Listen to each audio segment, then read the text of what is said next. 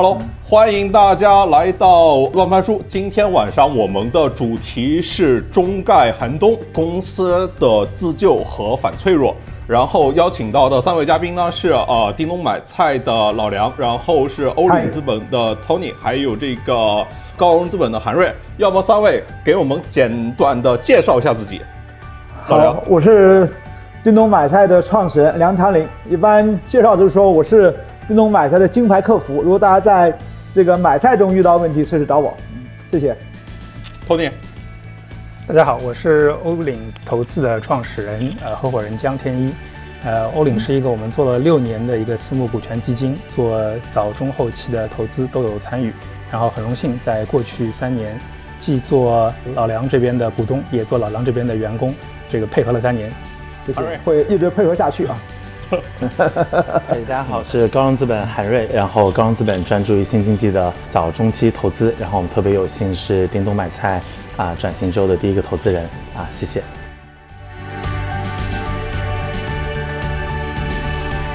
OK。叮咚买菜啊，就是其实是最后一家在美股敲钟的中概公司，因为后来就是呃纽交所那个钟啊，也不知道放在中国什么地方了，就是再也没有用过这大半年里面。呃，当然是跟那个滴滴有关系啊。虽然说这个滴滴上市比这个叮咚买菜还晚了一天，但是滴滴大大家都知道，当时是那个想刻意的低调嘛，然后没有敲钟，但刻意低调其实也没啥用嘛。对，后面的故事。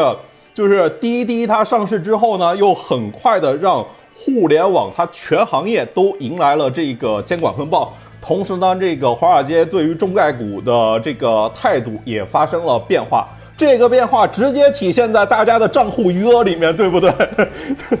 然后就是说时代的这粒沙啊，它砸在了所有人的头上，然后砸在了所有人的账户里面，也砸在了呃叮咚买菜啊这家初创公司的头上，对。就首先感谢一下老梁啊，就是在这个环境里面依然愿意站出来跟大家来做沟通，就是在今天的企业家群体里面已经是属于非常的难能可贵了。但咱们就直接的开门见山，我就直接问老梁一个问题：您也是第一次 IPO，来跟我们聊一聊这次 IPO 这个过程前后都有什么故事，有哪些独特的经历或者感悟可以跟我们来分享分享的？对，好的，你刚才讲的特别好，就时代的一粒沙，是吧？落到一个企业身上，可能也是一座山。但是呢，我觉得这个关键要能发现变化，以及挺得住，并且有未来。那么，呃，我不知道很多年以后，我们再回回忆二零二一年，我们怎么说，是吧？那我肯定想，就这一年是跌宕起伏。那么刚才乱老师也说了，六月二十九号我们敲钟的。那么作为这其中上市的一家企业，想起来可能特别的感慨万千。我记得有部电影好像万万没想到，那基本上我们就是万万没想到。第一个万万没想到的，其实对上市本身，我们是万万没想到的，因为在我们以前想法里面，哇，上市还是一个很大的事情，还是一个成功的标志。而我们叮咚买菜创业呢，我们其实刚刚时间不久，那么我们一直觉得我们在攀座大山，刚刚攀到山脚下，忽然有人找我们说，哎，这个我们可以 IPO。我当时开玩笑，这个 离得太远了。你公司不做到一千亿呃收入啊，你怎么可能 IPO 呢？所以我们当投资人以及投行找我们，我们都是否定的，坚决不干。呃，后来呢，有个投资人找我们，你看你们投行都同行都在上，如果你不上，这个他们以后就代表这个行业了，以后你一级市场都融都融不到资了。原来我们的逻辑里面还非常依赖融资，所以呢，我们没办法，我们就去上了吧。所以这个上市本身是万万没想到的。我们当时是我记得是二一年的二月九号，我们。启动了上市，到了二十九号敲钟，我们大概一百四十天。好，有人统计过说，在中概股还是在纽交所上市企业里面，我们是最快的第二家，比其他人都要快。就是我们这个基本上还是比较简单的一家公司就上市了。所以，其实上市当时有点窃喜的。所以说，第一个万万没想到说，一个做了我们觉得刚起步的公司就可以上市了。那么这是第一点。第二点呢，其实万万没想到是。这个上市的时候，一开始其实一切都特别好，我们也特别是受到青睐。但是忽然在上市那一刻，资市场突然遇冷。那么这个时候我们万万没有想到，我们我们刚刚开始准备，比方到四月份，我们就做了一个 Pre-IPO 的融资，融了十点三亿美金。当时大家心里的估值啊，或者对上市的期待都是很高的。当时我们见了 TTW 在试水的时候，见过很多的长线基金，大家都很支持，甚至很多人从这个香港啊跑到中国大陆，当时还要隔离嘛，到大陆来跟我们谈说这次一定要拉多多多多少钱的份额，是吧？当时也有我们的股东找到，有些人找到我们的股东说这次这个 IPO 一定要参与进来。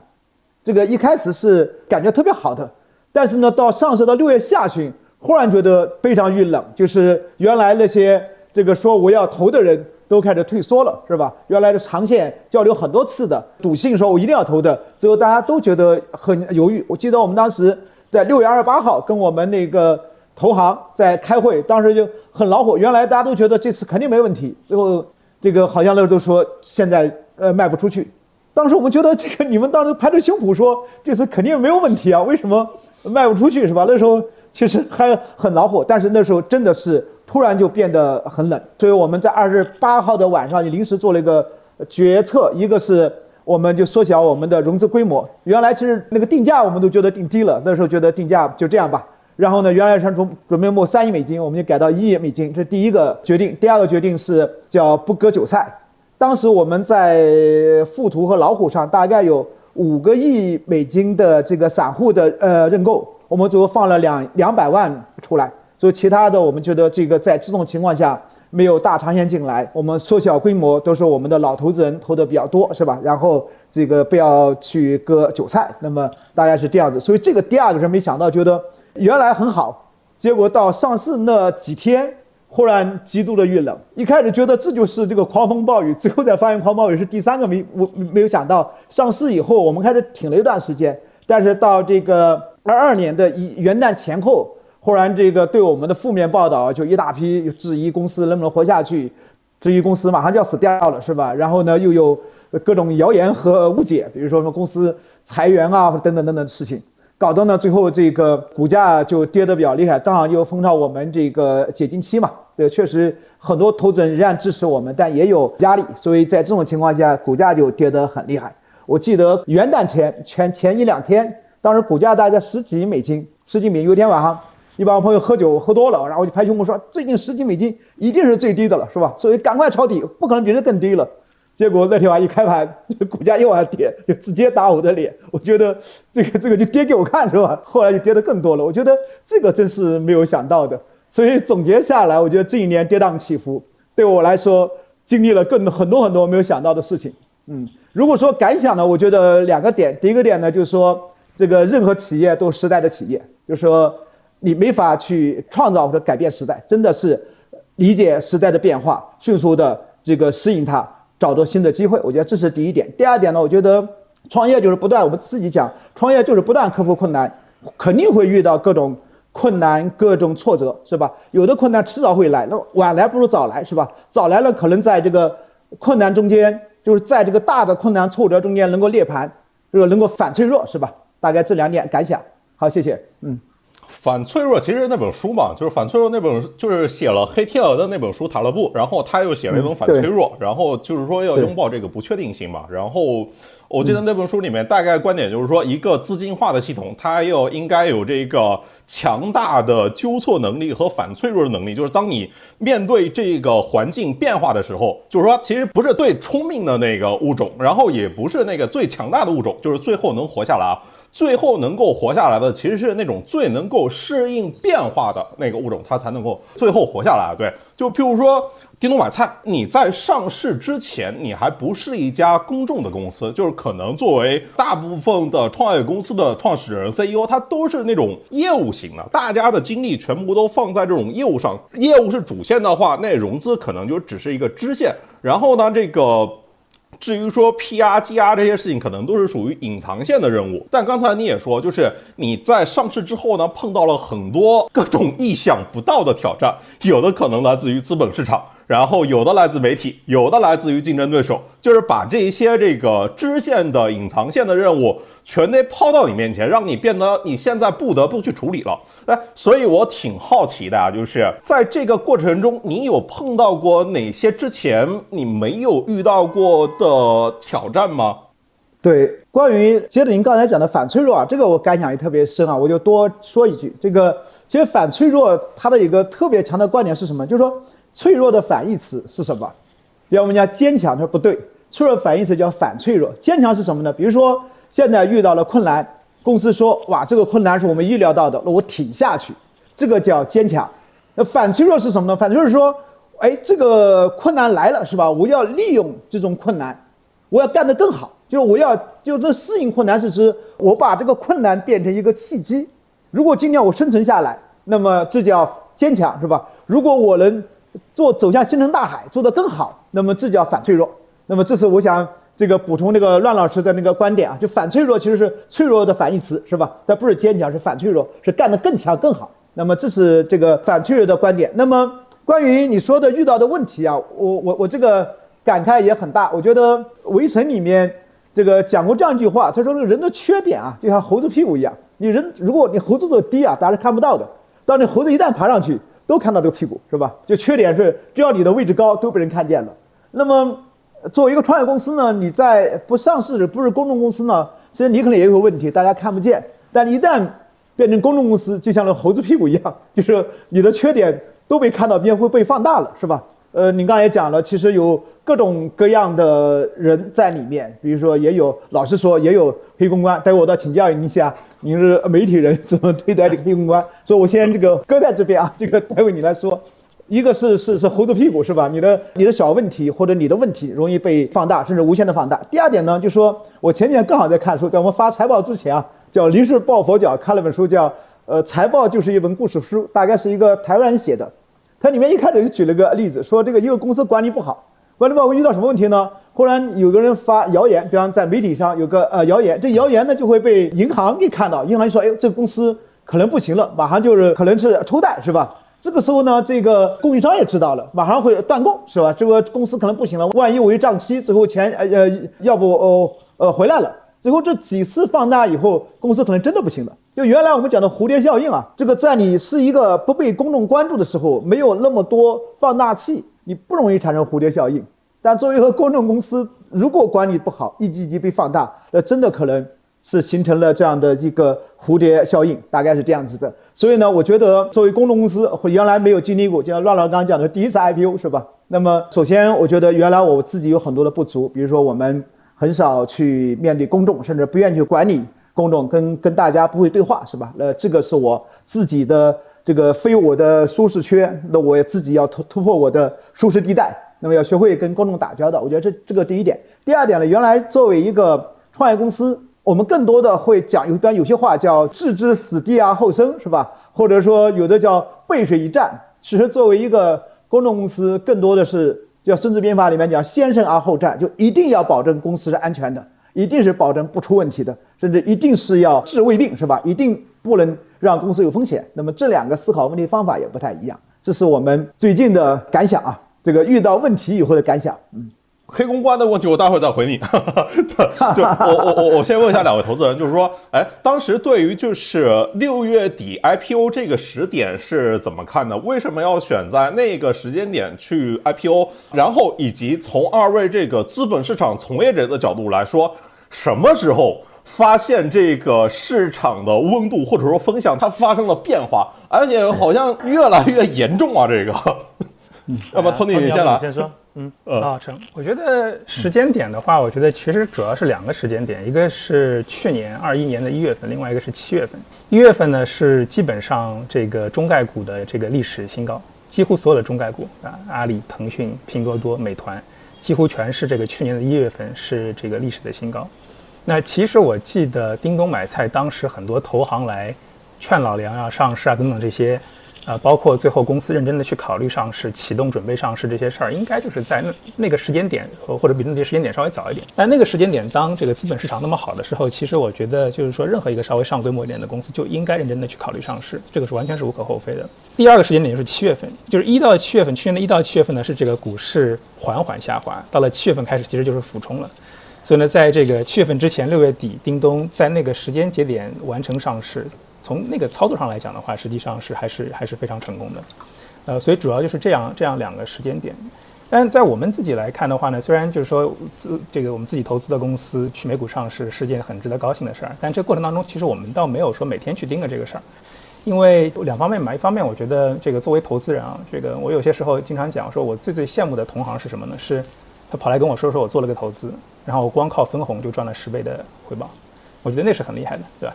所以其实这个投资人其实退出的方式有很多，包括分红，包括少数股权转让，包括并购退出。上市，我觉得对于投资人来讲，对于企业来讲，其实就是一个一个一个手段之一啊。那我觉得这个是一个。另外的话呢，就是说我其实每次见到老杨，我每次想到这个看到叮咚，我其实脑子里想的是亚马逊。这个是一个很大的生意，这是一个很大的市场。我们其实投了几轮，加在一块儿，平均一下的话，大概也就是在叮咚里面两年的时间。所以对我们来说，这个其实还还早着呢。我们也所以就没有整天去去盯着这个 IPO，盯着就现在这个阶段还没有整天去想着这个退出啊卖啊这些事儿。韩瑞，因为其实那个 IPO 只是融资的一个手段了，肯定不是说好像百米冲刺我们就要冲到终点了，因为。我理解，在那个时间有特别多的媒体去说啊，大家去争谁是生鲜上市的第一股，对吧？大家好像一定要压着几天几天。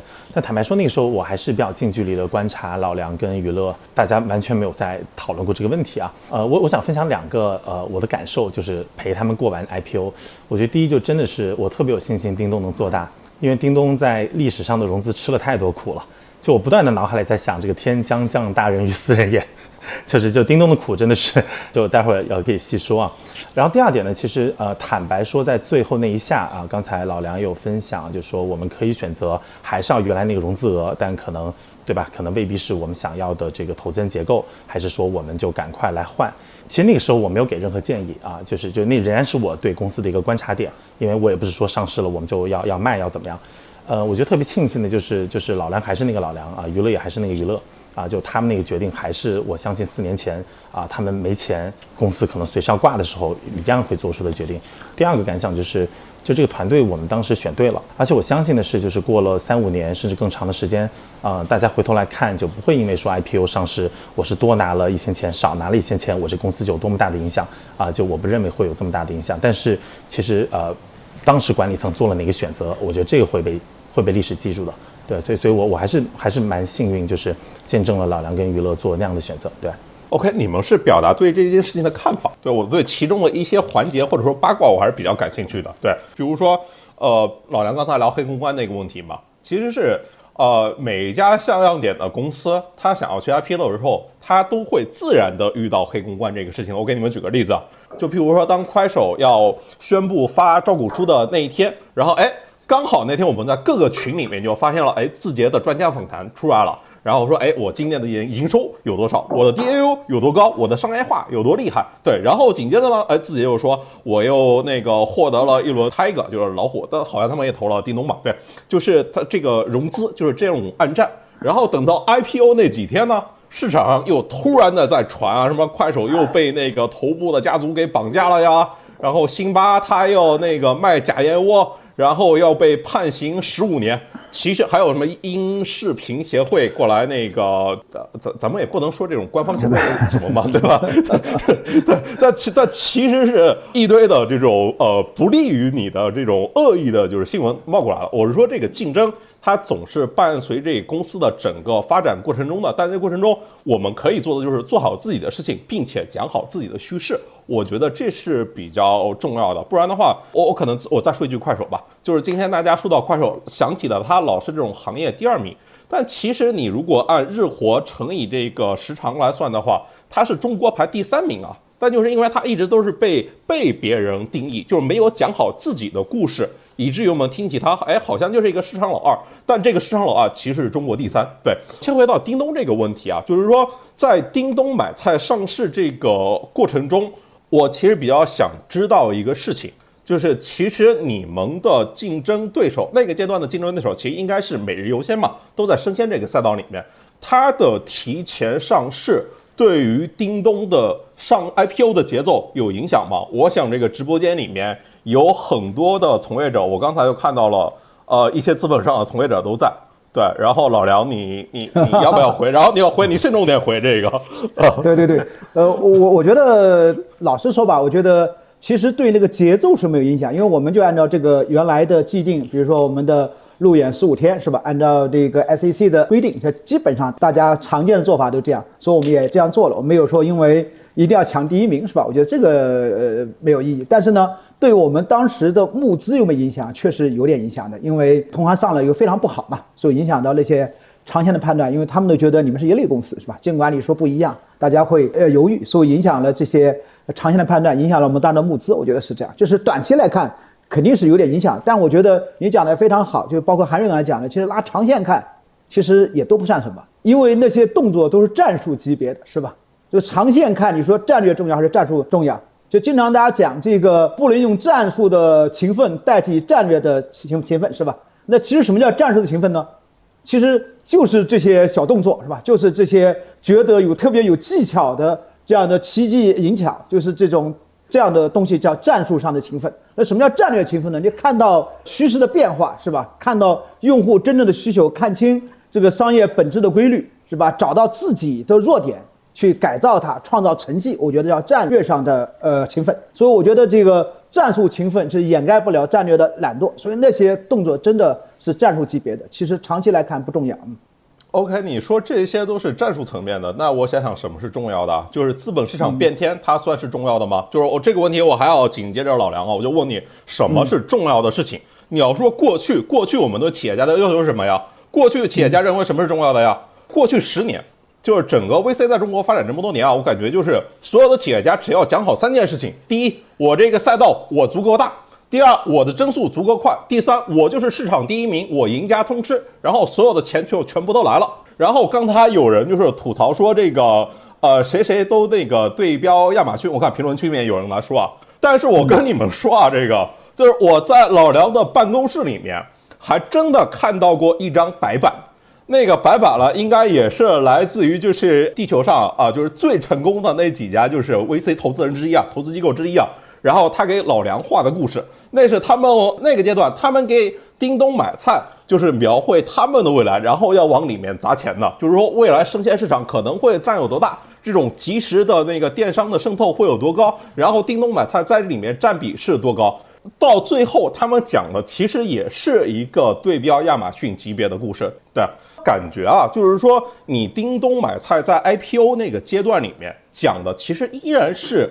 这个增长的故事，就跟我们过去熟悉的这十多年里面移动互联网的发展的成功的故事，全部都是一模一样的。那你是什么时候意识到这个这次资本市场是真的冷了？就不是之前每年都喊两次寒冬，喊两次寒冬那种寒冬预报员那种的，这次是真冷了。那寒冬预报员都被冻着了，然后都不出来说说寒冬来了。然后你是什么时候意识到寒冬真来了？这次很严重。并且要去调整你的这个经营模式的，对这个刚才讲那个万万没想到，就上市的时候从炙手可热，忽然融资遇冷，是吧？我觉得这个巨大的变化背后一定是什么事情发生了，不是偶然的。我觉得是这样啊。这个所以呢，我们当时呃其实是有很深刻的感觉的。然后呢，紧接着滴滴被调查，是吧？然后前前后后有巨头垄断啊，被处罚什么的，这个事情。这个我们就在想到底什么在变？那么我们觉得这个感知到这个时代变了，就就商业逻辑变了。因为原来就是赖老师刚才讲的，就是原来的逻辑基本上都是说我要用这个呃电商里面更低的价格获得更大的流量，流量规模大了融了很多钱是吧？把价格做得更低，最后呢你的规模大到你可以垄断市场。呃，重新定价，就原来基本上的逻辑都这样。看到有一天你能够是行业绝对领先，或甚至垄断以后，你能赚更多钱，大概是这个思路。那我们在那个感觉到这个逻辑变了，并且呢，资本市场环境也变了。原来我们特别，因为这种逻辑里面特别依赖的是美元基金，那我们觉得这个从再从美元这个募资，这个已经很难了。所以在那个时候，呃，叫春江水暖鸭先知。春江水冷也是鸭先知，是吧？那么我们深入其中，我觉得深刻的感知到这种变化。那么就你刚刚讲这个亚马逊这个呃级别的故事啊，我觉得今天想来，在中国吃的市场一定会有机会是由亚马逊这样级别公司诞生的。只不过呢，这个逻辑也变了，是吧？原来可能讲流量最大，是吧？垄断市场以后赚很多钱。那今天是这个可能仍然是一个非常大的规模，但是薄利。是一个基础设施更重、更难的这样的一个企业会诞生出来，那么它也是一样的规模，只不过这个时代亚马逊不再是原来的那个亚马逊，故事会是新的故事，大概是这样子的。嗯，故事不再是原来的故事，那是一个什么样的故事呢？我就想起之前我去跟车好多集团，就是那个瓜子二手车杨浩勇，然后跟他去聊的时候，他其实也经历过一个类似的思想的转变，就是说，可能是公司它在今天需要更多的去考虑这种怎么去经营，就是你不只要。你能够保持高的增长，同时你还要能够做到盈利，或者说你要给一个投资人非常强的预期，我是能够看到那个盈利的可行性的。然后这时候公司就是需要就是进行这个业务模式的调整。我之前老是举一个比喻啊，就相当于是在高速路上开车，你边开又要边这个换车轮，同时还要不能够保证不出事故。然后我我当时跟他们聊的时候啊，就是瓜子，大家都知道，前些年都是一直什么就是全网最低价啊，然后是全国销量遥遥领先，就是打了很长时间的价格战。然后应该是从二零二零年开始吧，就是就不打价格战了，开始去打这个质量战。这个问题同样还还就问老梁吧，就是我我想知道的是，就是当你意识到。这个时代的商业的叙事主逻辑，它发生了变化之后，你是怎么应对的呢？然后在这个过程里面，叮咚买菜又总结出了什么样的经验？我们这个团队呢，我觉得有一个特点可以炫耀一下，就是我们基本上反应快，然后呢上下同意，执行力强。就是在这次之前，就是我们在叮咚买菜之前，我们原来的项目不叫叮咚买菜，不是做卖菜的事情，是做叮咚小区做 O2O 服务的。当我们有一天忽然想明白，说我们要改变过来，其实大家当时都不理解，然后就，但是我们就就一起做了，是吧？当时我记得一七年年初，上海我们画的行业地图，大概有十家企业在做类似的事情，最后今天下来可能两三家，就是我们一旦决定做，一旦决定改，一旦决定变，肯定迅速就变了。我觉得这一点是我们这个团队特别好的地方。我们大家在八月二十一号吧，我记得当时是因为是两个会，我们是一个季度开次管理会，但是在那个中间我们开了一次。在我们边上，在我们办公室有二十公里有个岛叫呃呃长兴岛，是归崇明馆的一个小岛。我们开了一个呃两三天的会议，就是我记得那个会议我们刚开始，我在那个白板写了一句话，叫“天之道，损有余而补不足”。这句话是是谁说的呢？就是大家看那个金庸那个《射雕英雄传》里面那个九阴真经是吧？一开始是这句话，其实这句话本身是那个老子在《道德经》里面说的。其实是说这个商道基本上规则是叫马太效应，是吧？就强者愈强，但天道一定是列这个垄断的，大概意思是这样。所以当时跟大家讲，就原来我们向往的这个逻辑可能错了，中国的商业逻辑发生了很大的变化，所以这是我们当时做的事情。所以我们当时决定说，原来我们基本逻辑是叫规模优先，兼顾效率。就是我们当时承诺，我们上市的 IPO 的时候，我们亏损率大概百分之三十七点几，投资人觉得也可以，我们觉得。二零二一年上市到二零二五年可以呃盈利，当时但规模比较大是吧？所以大家也都买这个故事。那么我们觉得今天故事变了，我们一定是效率优先，要自己要赚钱，自己要能自我造血。所以呢，我们八月二十一号的会议就决定说效率优先，兼顾呃规模。所以后面就以这个自己要能造血、迅速盈利作为一个目标。我们九月回来有九月、十月、十一月、十二月，你看我们亏损率从百分之三十七点几。降到十二月是百分之十二点九，其实到十二月份呢，我们上海地区已经能够盈利了，因为长三角大概是亏损是一点几个点，所以这样下去，我们觉得盈利是一定能够实现的。所以呢，这是我们这个感知到变化，大家迅速统一了认知，然后回来就干，我们的结果其实还是不错的。你看我们呃当时是 IPO 是预计二五年盈利，现在盈利的速度、效率、时间会被大大的提前。那么你如果问到我说什么经验，我觉得就刚才讲的一个叫反应快，是吧？第二叫执行力强。OK，我看这个评论区里面都在刷河马呀，都在说河马这个事情跟叮咚的故事啊。这个呃，那咱们就聊聊河马。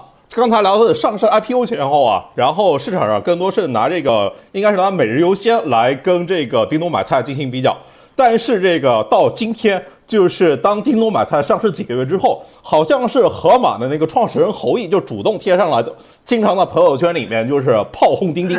然后他说理由有有几个点啊，就是第一个看衰前置仓，说这个前置仓呢这个模式啊，它难以克服品类的宽度、客单价、毛利率和损耗等各种问题。然后第二次炮轰叮咚，他说，哎，你看叮咚啊，他把这些投资人的钱全给亏了呀，这个事情，哎呀。我就想问问这个 叮咚买菜的两个投资人啊，就是两个问题，就是第一个，你们怎么看前置仓这个模式。另外一个呢，就是怎么看这半年之间，就是叮咚买菜的对手好像悄然之间从这个每日优先变成了盒马。当然，盒马本身槽点也很多啊。这个是，我就记得那个一八年美团上市的时候，那个侯毅也在群里面要去炮轰王慧文，说要那个干掉美团一半的市值。就是，当然今天这个美团现在差不多是阿里一半的市值啊。对，然后这个今天又过来要干掉叮咚啊。就感觉到这个野心好像有点降级，这个事情。对，那个要要不我先说，Tony。呃，对对，我觉得挺高兴的，那个说明对手升级了嘛，说明咱们叮咚也长大了。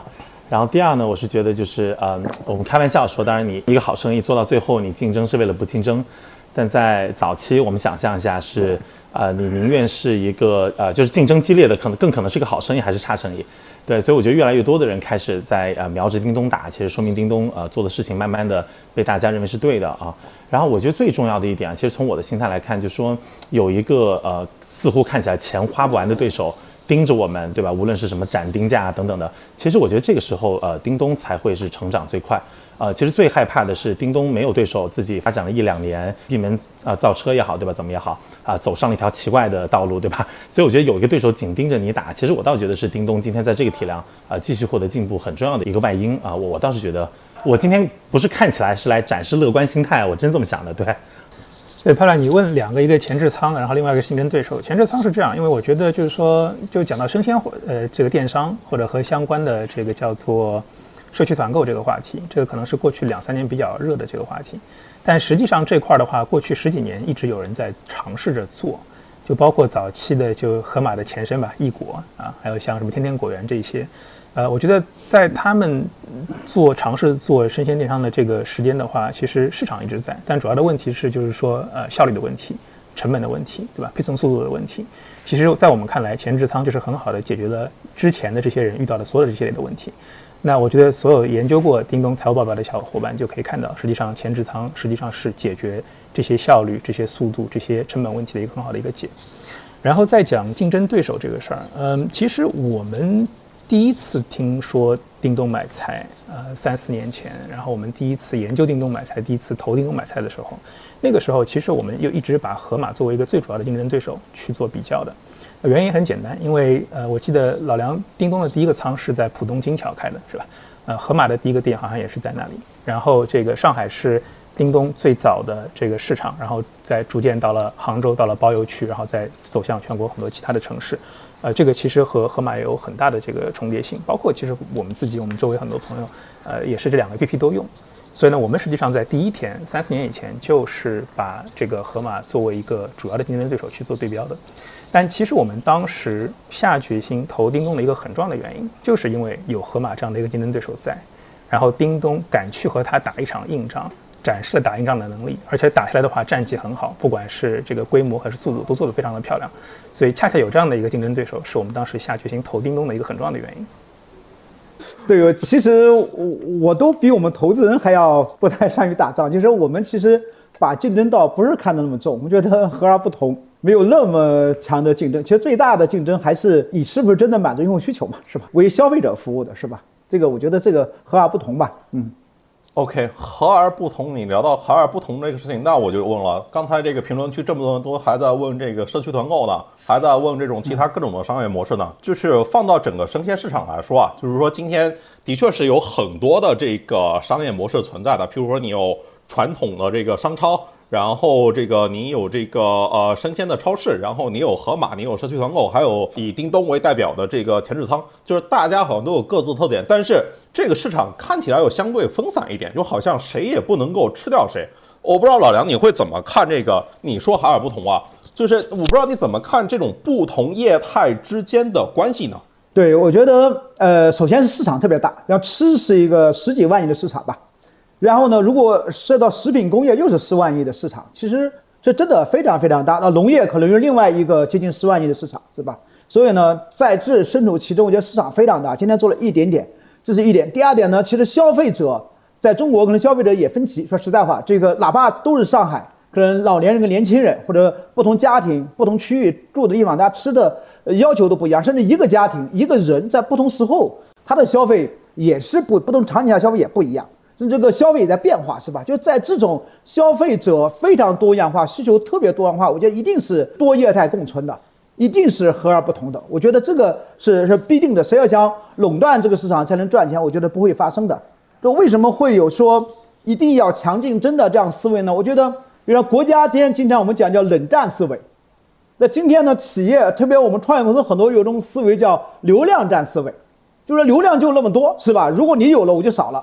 所以我一定要干掉你，所以这是原来的那种那种流量战的这个逻辑。这种流量战一定要垄断，是吧？就是说过去的巨头也是这样子的。但你真的看那些活过一百年或者那些全球看比较成功的公司，真的垄断的，我觉得能做长时间的是不多的。就我刚才讲，我们刚才讲天之道是吧？这个呃，损有余而补不足，就天道一定是灭掉垄断的。所以呢，在我们今天。如果你要依赖垄断才能生存，我觉得这是非常脆弱的事情，因为迟早你不会垄断，这是第一个。第二个，对于创业者来说，你如果真的垄断了，其实是个很孤独、很没有意义的事情。有人说，这个世界上两件事情最痛苦，一个是你的目标实现不了，一个你目标实现了，就垄断就你的目标实现了，你都不知道干什么，是吧？那么对创业者最好状态是你永远没法垄断。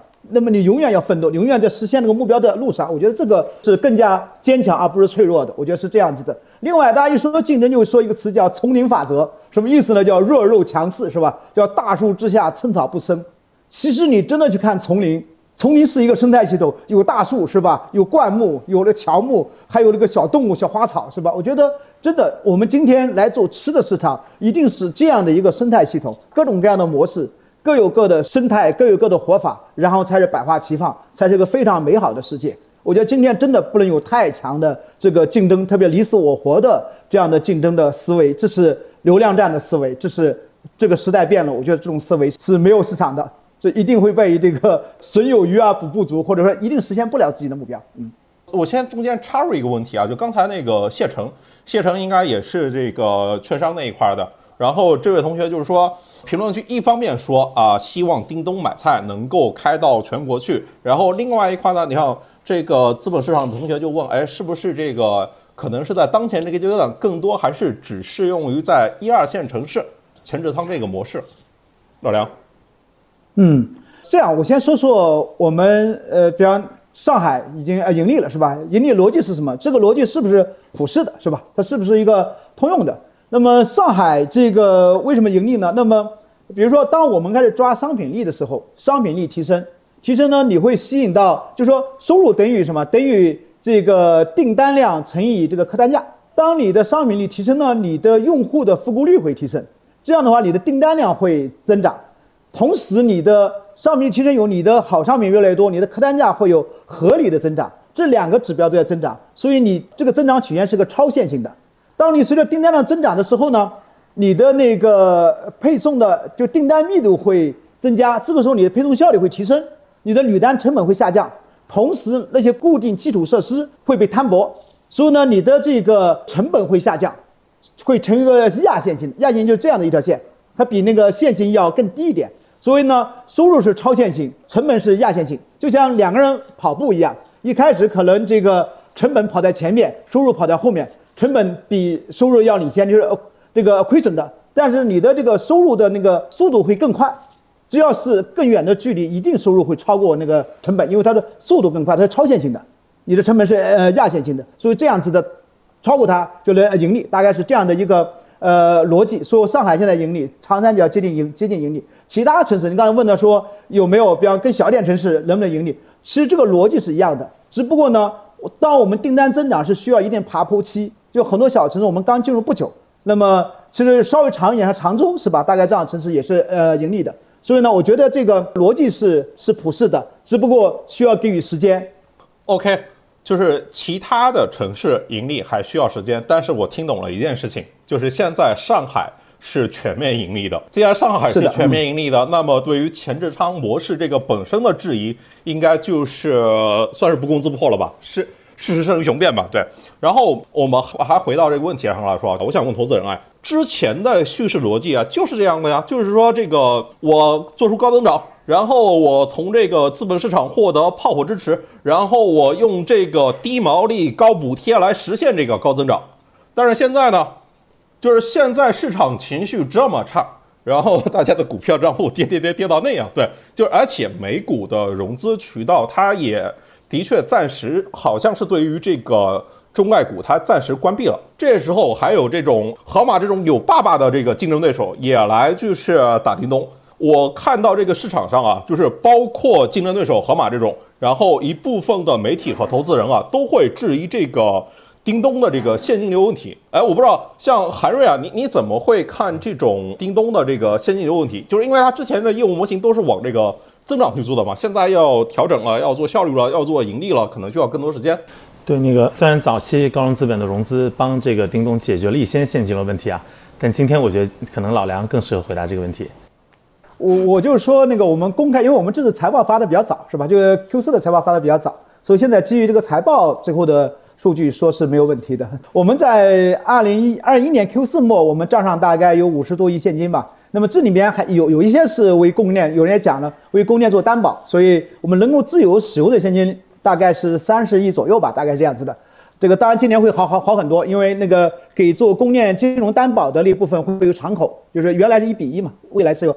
敞口的，我觉得是有一个杠杆的，会会灵活很多。这一个，第二个就是说，今年银行贷款也比去年要好很多。这么这是现金流流的情况。那么有人就讲说，你看你二一年亏损六十亿，你现在这五十多亿是吧？这个肯定干不完一年啊，这个是大家这个担心的事情。就我觉得这个账算错了，就你一定要用那个要发展的眼光看问题，是吧？就是说我们十二月份我们的亏损大概是二亿左右，其实按并且后面会越来越好啊。如果这样下去以后，其实。我们目前的现金储备到我们到盈利这一天一定是没有问题的，所以我觉得这个不用为现金流担心。当然了，我们仍然会呃这个会在做其他的这个募资啊，希望能够深挖洞广积粮，是吧？大概是这样子的，嗯。所以真的不用为现金、被为资金链断裂这样事情担心。今天我们充满信心，嗯。然后我我想再再做一个小小的调研啊，这个事情，呃，不知道大家现在这个。股票的账户里面啊，这个大概跌了多少啊？大概就是跌了十、二十、三十、四十，就是大概这样这样来跌吧。就是说那个大家输入一下，平均是百分之三十起步啊。有空仓的朋友真的是非常的佩服你啊！只要你空仓在过去半年里面，绝对跑赢了市场百分之九十以上的投资人。我我我其实想问的就是这个点啊，就是说你看现在这个中概互联呀，真是触目惊心啊，这个事情。对，当然我看到那个阿里的股票都已经跌回到像八年前它刚 IPO 那一天了，就是说今天可能是爸爸们的日子也不好过这个事情啊。我我我想问 Tony 啊，这个事情就是你你会怎么看今天的中概互联？就今天大家都已经把中概互联称为丐帮了，然后以及就是去年这个，包括现在好像还有一大批的这些中概股，他们都想要来回港做二次的上市。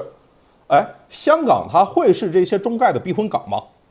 啊，我觉得首先大家这个现在虽然股价很低啊，但抄底还是要谨慎啊。前几轮这个去抄底的兄弟们都已经阵亡了，所以这个抄底还是要小心一点。避风港这个问题我是这么看的，就是说非常多的这个中概股之前在香港做这个二次上市，其实。绝大部分都是在二零二零年和二零二一年上半年市场还好的时候，这个时候实际上美股也很好，港股也很好，所以它实际上二在香港做一个二次上市，等于是做一个再融资。本质上，我觉得这个美股和港股很大程度上它的投资者是相通的，所以在美股很糟糕或者说美股的中概股很糟糕的时候，指望香港纯粹成为一个避风港，这个是不是特别现实的？而且我觉得呢，就是说香港这个市场的话，美国这个市场是可能对小的企业不是特别的友好，香港的市场是我觉得对中小企业不太友好。中小企业在香港的话，其实受到的关注度、流动性等等都是很糟糕的，所以我觉得对于一些可能特别大的大盘股，可能在香港可能算是上市避风港，或者有一些政策啊监管特别特别敏感的行业，呃，在美股不太方便的，他去香港可能比较容易一些。但我觉得除了这些个案以外的话，其实我觉得我倒不指望说香港成为一个避风港。我觉得如果一定要讲避风港的话，我其实还蛮期待，就是说中国国内的 A 股市场，对吧？这个监管不断的。发展、改革、演进，到有可能成为很多中国公司，尤其是中小公司的这个避风港。那再回到就是中概的这个话题，中概的这个话题，我觉得，嗯，这个显而易见的就是美股现在基本上还是历史新高，然后中概的话，很不幸是几乎是历史新低。呃，这个里面其实，呃，我甚至觉得其实和中国经济的基本面和这些企业的基本面并没有直接的关系，最最主要的基本上还是监管的原因。嗯，但监管的这个事儿的话呢，我其实还是蛮有信心的，就就是这个这些监管的原因是这些监管的事情是可以解决的。比如说大家之前讨论的特别多的就是这个二零二四年之前，对吧？美国大概念就是说美国六年会就要求中国的这些在美国上市的公司要提供这个审计底稿这个事儿。然后说这个东西如果二零二四年之前不能够解决的话，要这些中概股全部退市两三百家。我我就是很很有信心这事儿能够有一个很好的解决。为什么？比如说大家这两天讨论的另外一个事儿叫数据安全法。那以前呢，你说美国人让你把审计底稿拿出来，你给不给？你不知道给不给，也不知道能不能给。数据安全法出来了，框画好了，什么可以给，什么不能给，对吧？那包括这个监管机构之间去谈这些事儿，实际上都有法律基础了。所以我觉得就是说，可能监管机构就就很少这个上直播，对吧？跟跟判断你聊这些事儿。但是我看他们这些做的事儿，其实我觉得就而且监管机构里面其实还是有很多非常非常有智慧的人。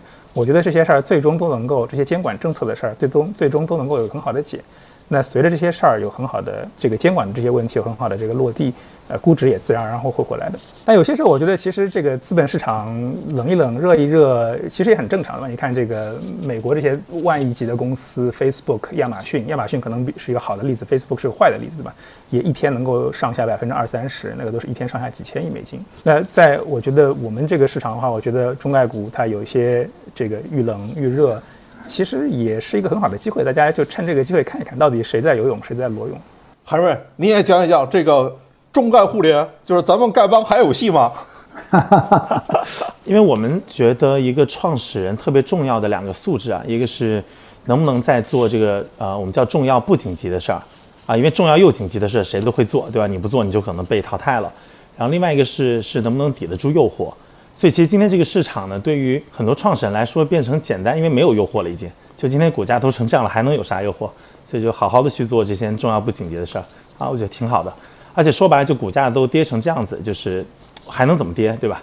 就是还有什么事情你需要去跟二级市场的股东好好妥协？我慢慢的去做，好好的跟你解释。虽然我内心知道是对的，但我可能很难翻译给你看。我觉得这类事情其实大可加速去做啊。OK，关于现金流这个问题，我还有个问题想问啊，就是我我这一次我问老梁好了，就是其实现金流这个问题，它除了这个资本市场书写自己照写，应该就是银行它也是一个来源嘛。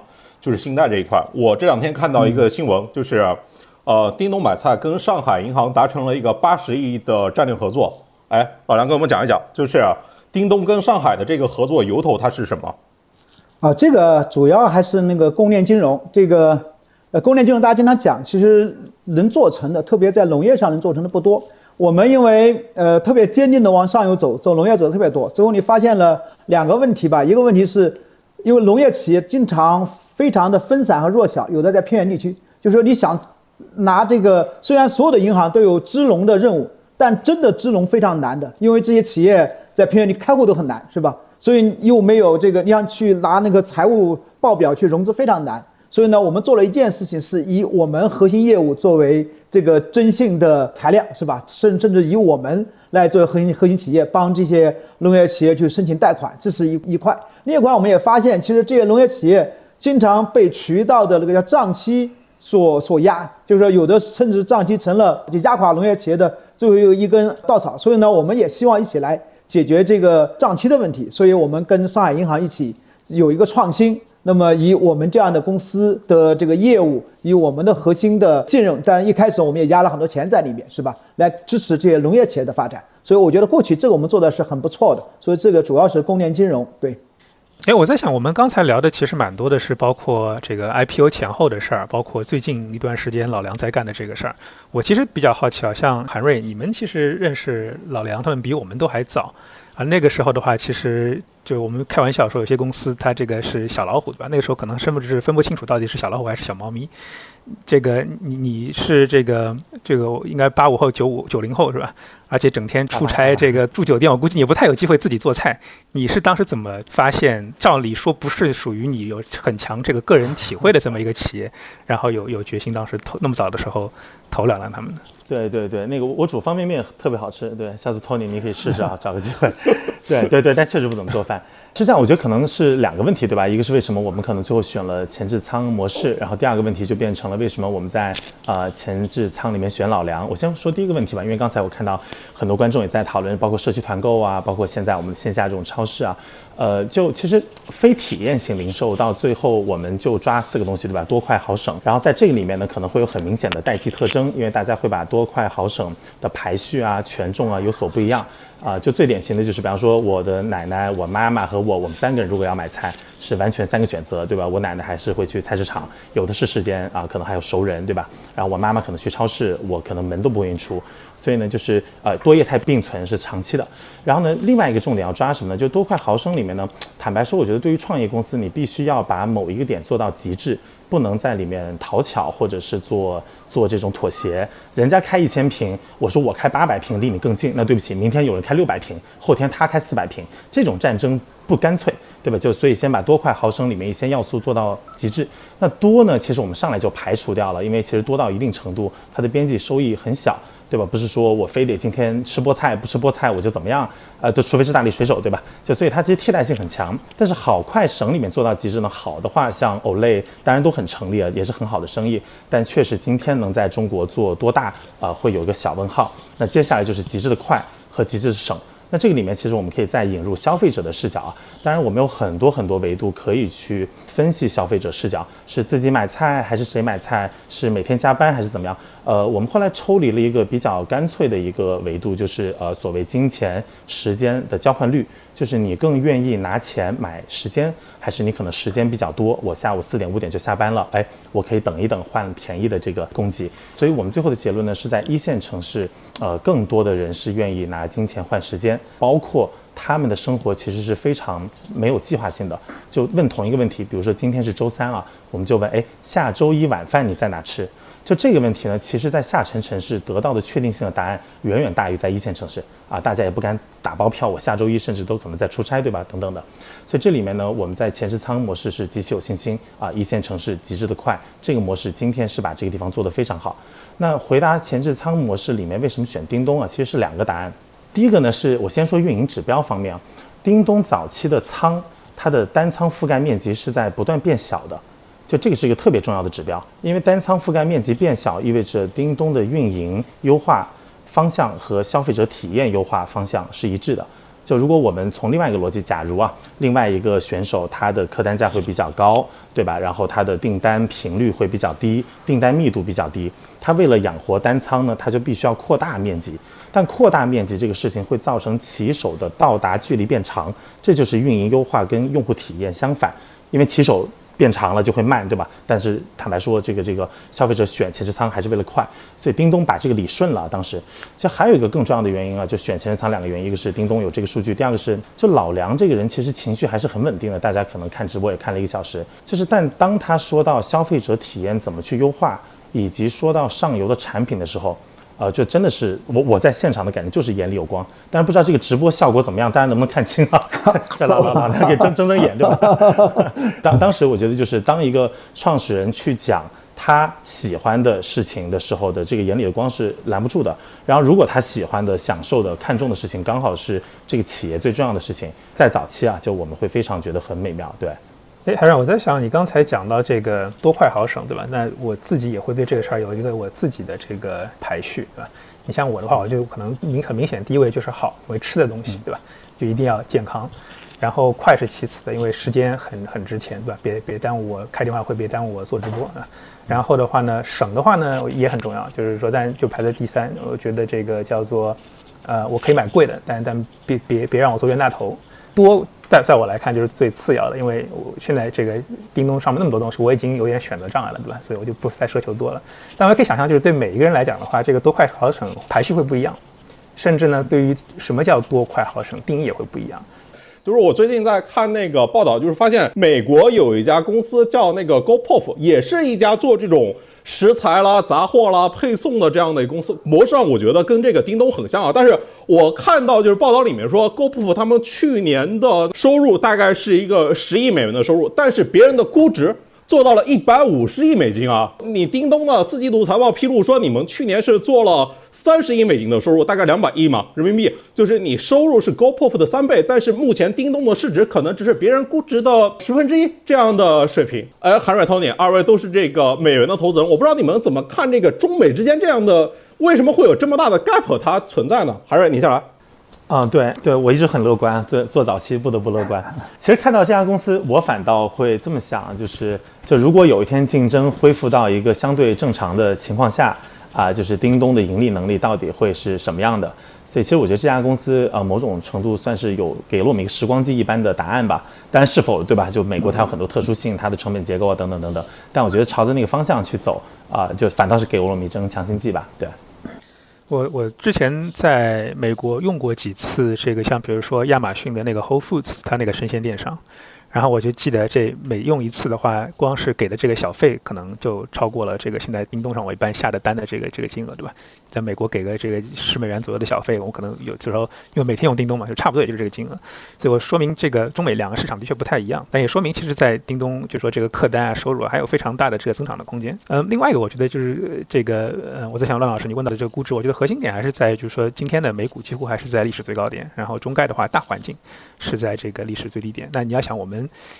叮咚买菜也曾经是市值超过一百亿美金的公司啊，我觉得那个才是正常的水平。等到这个我觉得一切回归正常的时候，我们再到这个百亿美金、过百亿美金市值的时候，那个时候可能跟你刚才指的这个 GoPuff 的估值就没有那么大的差距了。OK，就是两位投资人都是极其乐观的。那个我们还是要问老梁好了，这个 GoPuff 这家公司，就是我看到他们的主要的收入都是来自于他们自有的商品的销售，就是说它既是一个渠道商，同时它的商品也会在 Uber Eats，然后就是这些外卖平台里面去做销售。我想问老梁两个问题，就是第一个，叮咚以后的预制菜跟自有品牌商品会不会也上其他的外卖或者电商平台去销售？另外一个问题呢，就是说关于这个自有商品的这个预制菜这些问题呢，就是我有一个好奇啊，就是说大家都说这个众口难调，继续 Q 一下我们金叶成老师。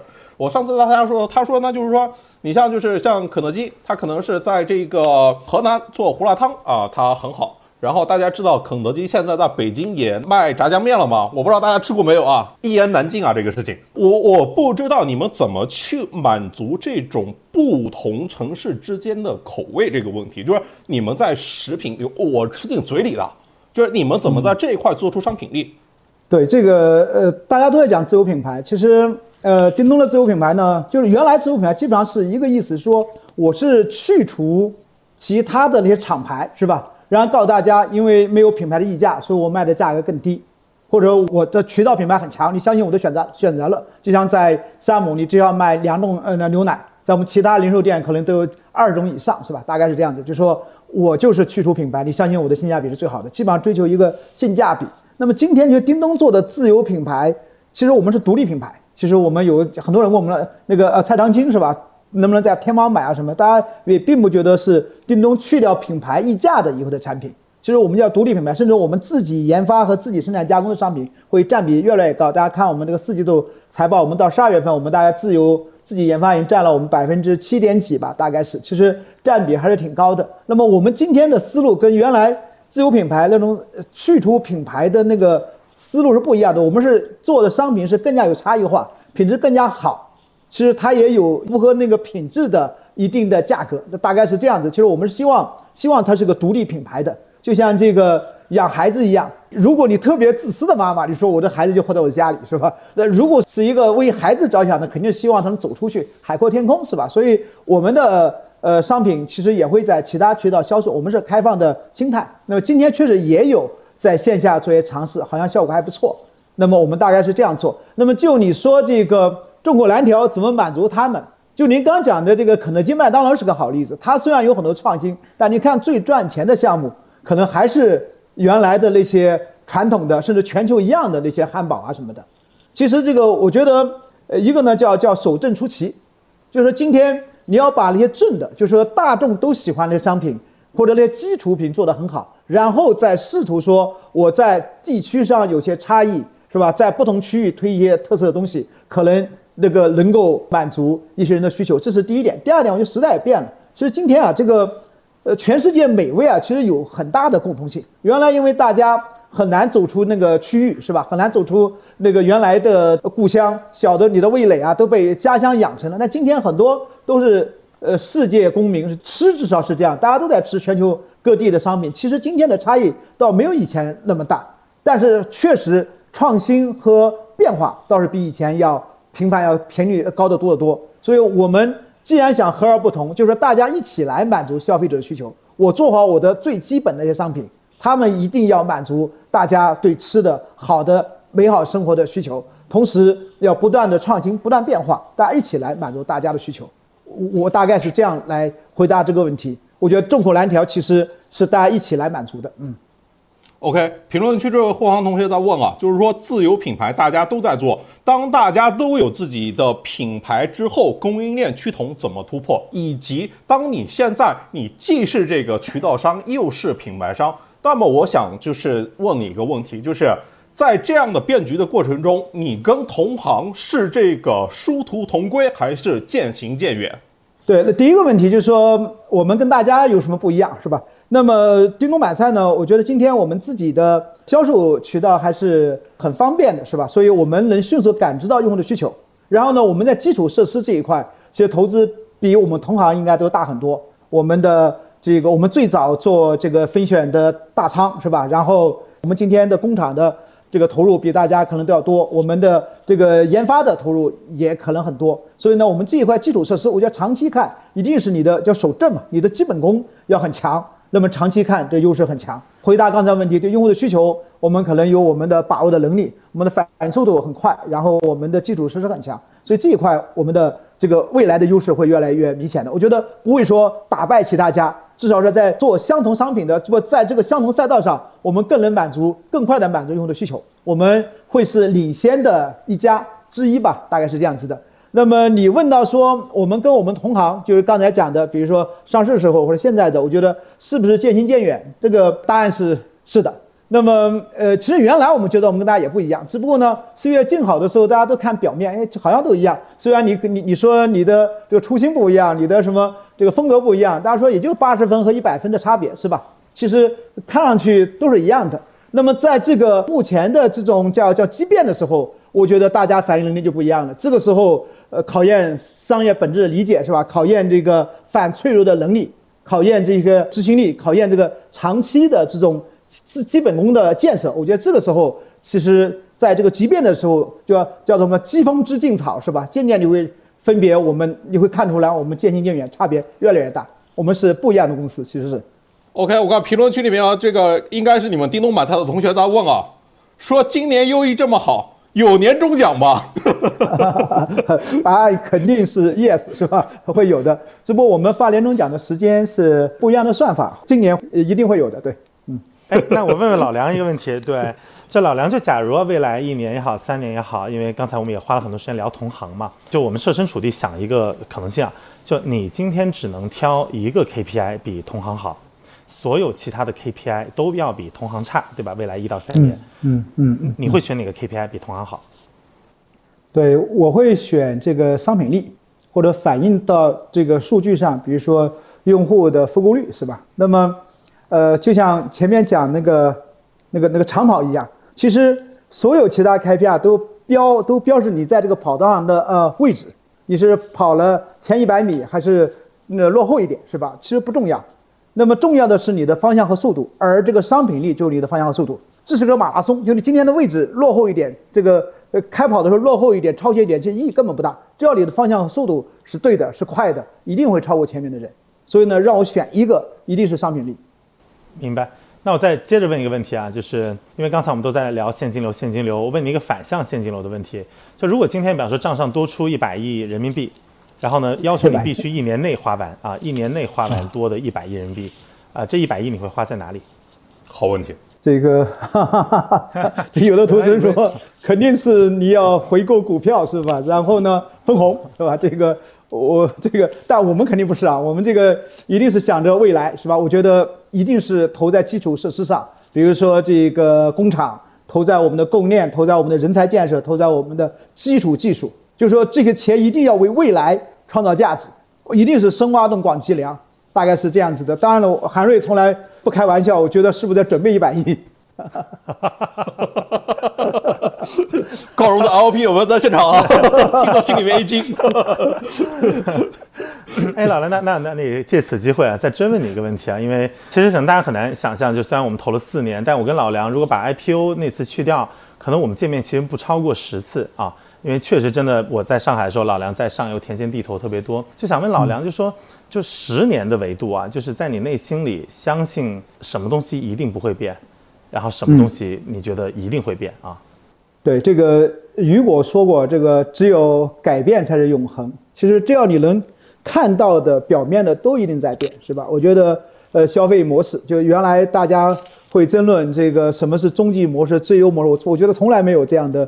呃，情况说前天有人发文章说，梁大林说这个前置仓不是终极呃模式。其实我说一切模式都不是终极呃模式，大概这样，就是说模式一定会改变，用户的需求一定改变。就今天爱吃什么，可能一段时间以后就会换另另外一种。这一代人是什么样的消费方式，另下一代人一定是不一样的。所以我觉得能看到的表现的都会改变。那么本质什么不变？我要对我们来讲，比如我们初心。应该不太改变。比如说，我上次创业是做这个母婴社区，这次创业做卖菜，看起来完全不一样。其实你想想，我们初心还是说希望给家庭带来更美好的生活，是吧？希望家里人过得更加幸福，希望这个消费者有更幸福的生活。我觉得这一点初心是不会改变的。我觉得这是一点。第二点呢，我觉得这个消费者虽然消费不断，就是消费的需求不断改变，但消费的趋势一定是越来越好的。就是人们消费一定是消费升级的，我觉得这个趋势是不会改变的。那么第三点，我觉得要今天我们这个行业，一定是做重和做难的事情是最大的机会，我觉得这个是不会改变的。所以我们认为这个坚持不变的是吧？随时顺应变化，才是我们这样一个公司所谓的反脆弱。嗯。那我我我要问啊，就是说你说不变的，那肯定也有变的吧？譬如说你去年跟今年肯定是变了嘛，而且变得很大嘛。嗯，对，就是说那个我想问，就是在你一年前的时候，一年前这个时间点，你是怎么来规划叮咚买菜的一年跟五年的？然后今天在此刻，在黑天鹅，在这个大变局这种环境下面，你又怎么来看叮咚买菜的一年和五年？呃，其实这个这两年真的。这个想法的变化是特别大，比如一年前，你上次在我们那个黑板上看到的，我们写这个一年这到到十年是吧？二零三零年会怎么样？其实那个逻辑都是说我占领市场空间有多大，然后我的这个营收是多少，我的呃毛利多少，我的市值多少，它是一个它是一个线性，就今年可能占百分之五的市场份额，到五年以后可能我能占百分之三十或者百分之七十，大概这样的一个思路，它是个量变的。那其实到今天这个角度是不一样的，我一年以后可能。公司叮咚买菜是个盈利的企业，是吧？那五年以后呢？那因为我为了盈利，我打造的商品是吧？我我的这些基础设施可能能够带来更大的机会，比如我的商品成为一个商品公司，是吧？就我们可能成了一个一个食品很强的一个企业，是吧？那我的基础设施可能能够赋能更多企业，那么这个机会就更大了。就是这一年和五年绝对是个质变了。就是说我记得那个有一个故事，乔布斯的那个呃故事，就乔布斯。在那个苹果风雨飘摇的时候，回到了苹果，然后苹果原来就是两个月可能就要呃倒闭了，是吧？乔布斯去猛砍那个生产线，是吧？把什么打印机都要卖掉，然后把那个苹果电脑从六六种型号变成一种型号，那么再卖。就一年以后，苹果呃盈利了，有人就问乔布斯说：“哎，你下一步怎么办？”因为苹果当时大家占市场份额百分之四，乔布斯说：“我在等着下一个更大的机会。”就原来我们的逻辑基本上是，我从百分之四，明年百分之五，后年百分之六，是吧？到五年以后大概百分之二十，大概这就是一个量变。那真正最大的变化是乔布斯说的，价格呢就是什么 iPod 是吧？后来 iPhone 是吧？那么这就质变。所以原来如果按照原来的那种那种竞争的逻辑，这永远是量变的一个过程。那么永远是就像我们讲的，脆弱的反义词是不是坚强？坚强就是我能够活得更好一点，而反脆弱就是我抓住了今天这个变化。我能有质变，所以你看那个亚马逊的贝索斯也一样的，原来他是做亚马逊卖书的，是吧？后来卖了这个音乐、影视，卖了更多商品，这就是量变。但他质变是，哎，他有一天发现他的这个网络是吧？他的这算法能够赋能企业，亚马逊的云是吧？忽然就变成了一个不一样的企业。所以那个质变其实才是最重要的，质变才是那个星辰大海。我觉得今天在这个时间点，我在想一年五年，跟这个去年这个时间点一年五年是完全不一样的。我觉得有质的不一样，这也是我开头讲的反脆弱吧。OK，老梁说的是脆弱的反义词不是坚强，脆弱的反义词其实是反脆弱。我这个句式我也可以造句。对，就一个公司你要一个公司你要想呃做的这个最好，不是说不断的在扩大你的规模，而是在你抓住机会，找到了不一样的模式，是吧？找到了不一样的一个机会，那么产生了这个质变。对，老梁很朴实，是。我可以那个给你再加一句啊，就是说这个勇气不是压倒一切，勇气是不被一切压倒，就是类似于这种嘛。我我觉得都都都是类似的意思。哎，问两位投资人啊，刚才老梁他讲了，就是他跟叮咚的变和不变。哎，这个问题我也想问一下这个 Tony 和韩瑞，对。你们二位怎么看？就譬如说，如果看未来这十年的话，有什么是变跟不变的？然后以及你们都会怎么来判断一个好的企业家呢？譬如说，朴实够吗？Tony，你先来。那我先来也行。呃，这个尤其我觉得十年什么变不变的这个话题，我觉得其实还挺有哲学高度的。但我后来我在想，就是这个其实就哎，恰恰十年前，就是二零一二年的时候，当时这个。就是亚马逊的 Jeff Bezos，他当时就讨论过这个话题。他当时的那个回答，我觉得挺有意思的。他当时的回答就是说，其实变的东西很多，对吧？甚至我们没有办法去预测什么东西会变。但其实有很多时候就是看不变的是什么。你你们猜猜看，他当时说的这个不变的是什么东西？他说的这个不变的，就是我们刚才聊的多快好省。就多快好省是吧？多快好省。对，嗯，对。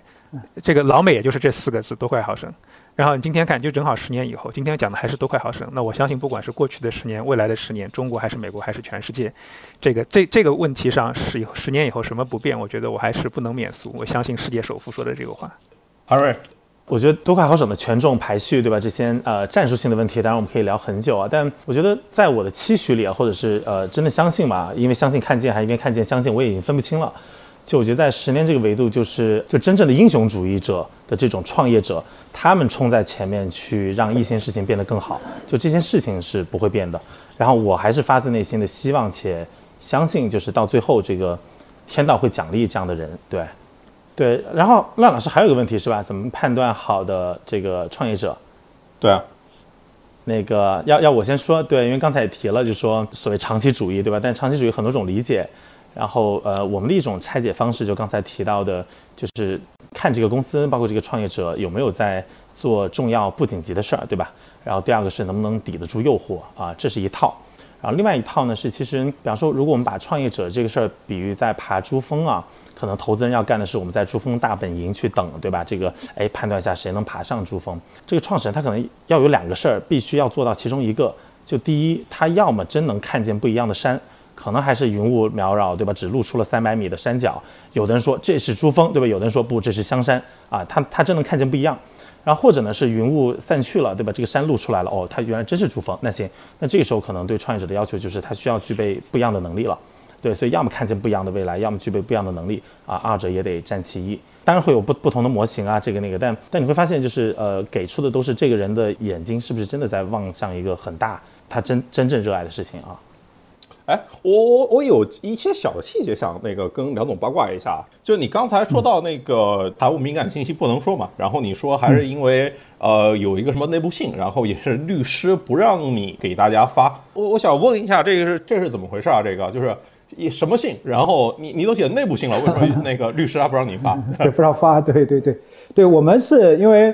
呃，叮咚买菜呢，我们是没有那个周年庆，也不做年会。我们一般，我们只有一个节日叫平民英雄节，是一月二十三号。为什么呢？是二零二零年一月二十二号发生疫情，我们迅速反应，所有的人都要在岗在线，所以那年刚好春节过年嘛，所以我们呃，大家都讲疫情对在线经济是个好处。其实，呃，大家看的话，可能我们在那年进步是最快的，比我们通常进步都要快，是因为在那个时间点，那个最冷的冬天，那过年的时候每天下雨。我们抓住那个机会，大家都在线上为大家送菜，是吧？我们当时去那个前置仓，经常我们原来好几个同行的前置仓都在边上，大家都关着门，就我们的人一车出去送很多很多货，但从早上要送到晚上半夜里，我觉得特别感动吧。我觉得这个后来我们就定这个节日叫平民英雄节，我们这帮人都很普通，但是呢，我们这个宣扬这种英雄主义的精神。刚好呢，这个今年因为又是一月二十三号，我们过这个节的时候，呃，当时公司遭遇的外面的负面的评论特别多。这个你也没有回答黑公关的事情，当时讲了，就你没给出这个法宝啊。当时我就想讲一下这个，既然写内部信嘛，就是一定要有干货，是吧？同时呢，又是外面的负面多，总要呃辩解一下，说我们实际情况怎么样，就说了公司要怎么怎么样，要怎么怎么样，公司越来越接近盈利，数据怎么样。但当时财报没有发，所以这封信先让律师看着，律师一定不能发，不然的话你违背了这个信息透明是吧？信息不对称是吧？这样的原则，所以最后这个信没有发出去。我觉得这也是对一个呃，就我们原来是一个非上市公司或者一个创业公司，但现在也是创业公司啊，但原来是非上市现在上市，这个其实是有很多不一样的要求。这个我记得《红楼梦》里面有句话叫“成人不自在，自在不成人”，是吧？一个公司它要成长了，它有很多事情不能做了，那么我们也要学会这样的一些规则。OK。老说黑公关，黑公关整体没给你这个回答。我给娱乐介绍了一位这个非常资深的，然后就是又干过短视频，又干过科技媒体，然后还做品牌传播的同学，我已经介绍给他了。不能说那个，好的，我一直没有回答这个问题，我都把人给你送上门了，好不好？这个，哎，但但我还有一个问题啊，就是像刚才那个平这个直播间里面，可能还有一些是你的同事啊。这个刚才有人就关心，哎，年终奖能不能发？OK，能发，能按时发这个事情。我还有一个好奇点，就是说现在这个大环境吧，其实是这个叮咚买菜处在你创业以来的一个低谷期。那你作为 CEO 来说，你怎么去团结公司的内部、外部，包括像员工啦、资本市场啦、媒体啦，就是各个方面，怎么能够帮助大家重新的树立信心，一直要往前走呢？就是今天的资本市场其实不是只是针对你一个人的，我觉得这个还好啊。我想听你着重聊一聊，就是在公司内部，包括对于这个基层的员工啊，然后包括公司的核心骨干啊、高管啊，这个事情，哎，怎么帮助大家这个就是更加坚固的往前走？就是因为你想想，之前大家都是同事。啊，这个就工资这个奖金对吧？现在突然上市了，哎，大家看一看我的这个账户余额啊，我这股票这个我变成股东了，我对你这个每天要多看几次股价，心里面很揪心的啊。对对，呃，我觉得这个这个问题也非常实在。这个首先呢，我前面讲过，我们这个团队有个特点，就是所以我们的核心团队很稳定，就是这也是让我觉得特别骄傲和自豪的点，就是。我们很多人是跟着我们上一次创业就在一起，然后中间我们经过的苦难也很多，很多次好像都是发不了工资，是吧？比方说呃年终奖，那么发不了工资，然后管理层凑钱给大家发工资，大概是这样的一个情况。所以呢，呃，核心员工其实对叫路遥知马力嘛，大家在一起这么长时间，为什么能在一起？是因为彼此信任，是吧？那么为什么这个时间点遇到困难或者遇到外面的这个？不一样的声音，其实大家信任是在的。我觉得核心，你你的最最坚固的那部分其实很稳定。我觉得这个就保住了稳定的一大部分。那么这是一部分。第二部分，其实我们的业绩是不错的，就大家也都看到我们的这个，我们原来是因为增长逻辑是说要找到更大流量，所以呢会把很多钱花在补贴，甚至找到很多其实。不是我们最有效率、最有价值，或者真正有价值用户，就就是说这样的一些用户比较多。那今年我都在付有价值用户，所以你发现我们的毛利率啊，我们的这个客单价都在向好，都在合理的往上走。那么大家也看到说，过不了多久，算算账都能够盈利，是吧？所以说这个业绩好，那么是根本。所以刚才讲的是核心团队的稳定，那么能解决一大部分问题。那么真正的业绩好，包括竞争也是这样子。我不相信说有一个真的好的公司是被股价给这个呃压死的，是吧？也不相信说一个用户喜欢的公司最后忽然这个就倒闭了，是吧？做不下去了。我觉得这个都不存在。所以第二点，我觉得核心的这个业绩这个稳定了。第三点呢，其实虽然说这个有唱衰的，是吧？有各种说法的，但你看我们这些投资人。投资人应当最聪明，大家对钱最敏感，对业绩最敏感，大家一直很支持我们。就是每次遇到困难，投资人们总顶上来跟我们说，是吧？在外面帮我们说，大家也没有退出的，是吧？我觉得这个其实也是外面力量给大家看到了，其实这些最聪明的人都在支持我们。呃，总是有不一样的声音，其实没有关系。那另外一点，我觉得心态也是一样的。其实很多事情看开一点，原来总想追求最完美，是吧？其实想想，其实大部分人想对了，世界总会对的。OK，刚才韩瑞说嘛，就是说如果有一百亿，你要花在哪边？然后你说全部要花在供应链啊，然后把这个事情重做深做厚这个事情上。我想起这个 A 股上其实有家公司啊，叫牧原股份，好像他只干一个事情，就是养猪，然后卖猪肉。对，但感觉就是他们能够出来，我跟一些朋友跟我聊啊，说他们譬如说像新希望，他们可能也养猪，但牧原股份呢比他们更强一个点呢。就是说，他们解决了这个种猪这个技术专利问题。对，之前就是咱们在中国啊，这个想要养猪，这种猪都是要往外国那些去付那个专利费的。哎，我我是想说，如果对应到叮咚自己目前在做的事情来看啊，就是如果我们今天真的放眼在啊，你做的这个大农业这个事情，就是叮咚买菜，他想往什么方向去做后、做深、做重？对于整个大农业来说呢，你你想往什么地方去做这个升级？想往哪个上游去走？对这个呃牧原呢，我们还是我们特别尊敬一个企业，刚好我们也交流过。然后呢，我们现在那个，因为我们猪分割做的还不错，但是我们大量的白条都是采购牧原的，所以我们对这家企业还是比较了解。他们大家八九十年代是吧，就开始养猪，并坚持自营，会就这个事情在养猪这个事情上特别合适。因为牧原在早期其实优势也不强，但是非洲猪瘟发生以后，他们这种集中管理是吧，这高技术投入，这优势马上就起来了。所以我觉得这个在养猪这个上，牧原这个做法是很对的。但是如果真回到大农业，其他的方面，要蔬菜种植、水产养殖，那我们其实我我们要看这个行业里面有农民的利益在里面，有国家的政策在里面，有整个农业生态，所以未必说呃什么事情都要来自己来做，是吧？可能还是要跟结合这个具体的农业。所以我们自己讲了。十六个字叫积极参与，更多赋能，荣誉担当，然后共同富裕，大概是这样子的。所以我们大家做了三件事情。第一件事情，我们是定了标准，就是说，如果符合标准的农业，我们就用订单种植来让它有更高的收入，是吧？就好的商品有好的收入，这是一个机制，能够解决大家有动力去干的事情。原来因为农产品出来了以后都是集采商收，做好的价格其实不高的，一样的，所以那是劣币驱逐良币的市场。所以我们通过农业标准。订单种植来推动这个技术的分配机制的变化，这是第一点。第二点呢，我们在这个基础设施和供应链上，我们能做得更多。原来农业大家像条，我们画过图，像个金鱼，这个鱼头是农业，鱼尾是销售，中间肚子很大，因为中间环节很复杂，浪费了很多的损耗很大，浪费了很多钱，是吧？那么今天我们把这个打通了，这个我们的效率很高。是吧？然后这个时候信息对称，这个信息透明，然后物流方便，说好的农产品马上输到这个消费端来，那使效率提升，使品质可以控制住。我觉得这一块是我们投入在做的。另一块就是技术投入，像我们在做陆基养虾，我们还有一些机器人，最后能帮助农业。那么这个呢，也是我们觉得能做的，能能能做好的。然后在模式创新，比如说我们的供电金融，确实帮助了很多的农业企业。那么这三件事情是我们做的，并不是所有的事情。其实学习牧原的精神，就做重做难，做技术的呃壁垒是吧？但是这个合作方式可能要考虑的更多。嗯，就是您刚才讲是大农业是吧？不是我们一家企业，我们只是积极的参与者。嗯，OK，然后看一看大家还有没有什么其他的问题。这应该是这三位第一次出现在直播间，第一次做直播哦，是我第一次 买了一个很好的设备。我觉得这个直播做着做着还会做饿了。